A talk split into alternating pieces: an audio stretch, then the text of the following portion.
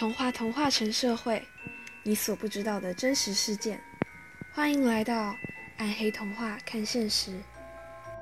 Hello，各位观众朋友，大家好，我们是成渊广播配音社。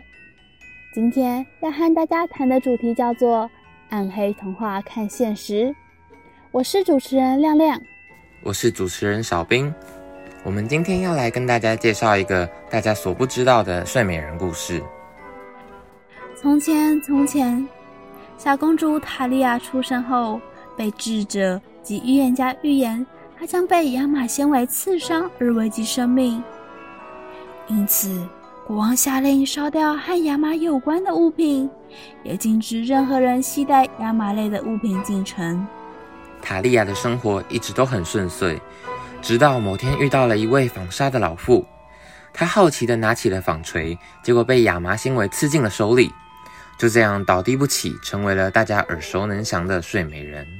父王发现沉睡后的塔利亚十分悲伤，他将塔利亚安置到一个小房间里。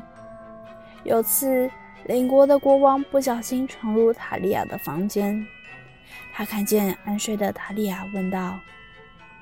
美丽的女孩呀，为什么你会在这里呢？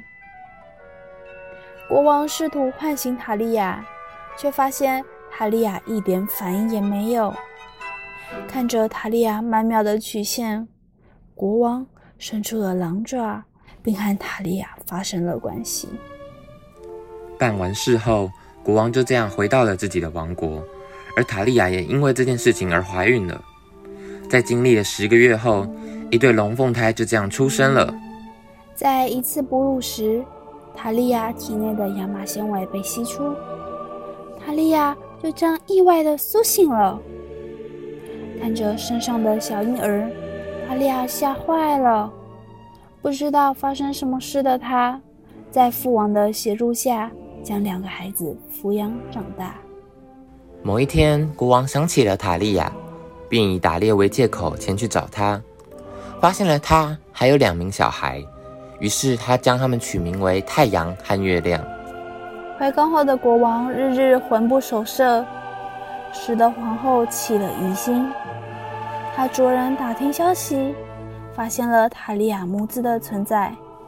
善妒的王后命令厨师杀掉小孩，煮给国王。幸好有善良的厨师偷偷的用羊肉代替孩子。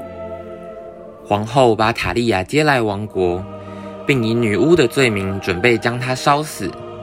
好险，在最后一刻，国王及时赶来营救。在国王得知一切后，便处死了皇后和亲信。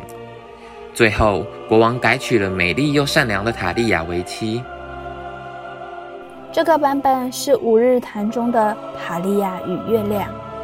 结局看似是一个皆大欢喜的局面，事实上，这则故事中，国王是一名强暴犯，而皇后则是一个教唆杀人的凶手。这个简短的故事中，其实隐藏着许多社会事件的影子。以下是一件真实的社会事件：在一九九二年的意大利。一位女孩参与家训班课程时，被教练在网教区性侵。教练事后还以灭口威胁女孩保密，造成女孩身心受创。教练获罪，上诉到最高法院，最高法院却一改先前的判决，让教练无罪开释。理由是受害者穿着很紧的牛仔裤，只有自己配合才脱得下来，这就不是性侵，是合意性交。这起事件也促成了四月二十八号的世界丹宁日成立。在性侵案件发生时，很多人都会先检讨被害者：“谁叫你这么晚还在外面？地穿这么辣的，活该！我看你还是很享受的吧。”等等二度伤害的言论。